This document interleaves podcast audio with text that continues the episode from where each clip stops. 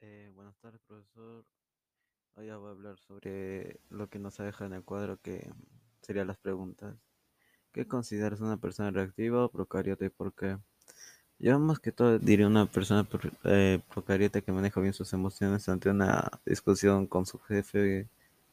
Podría decirse así. O sea, no lo está tanto claro, pero sería una persona pro- proactiva. Procariota, proactiva. Y bueno, ¿te considera la felicidad en tu profesión o vocación?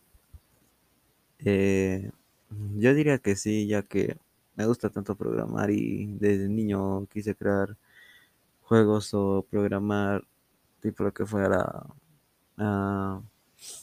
mm, código y todo eso.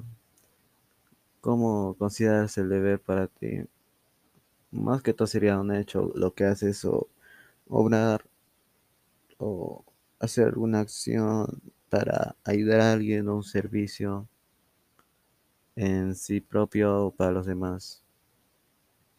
Gracias.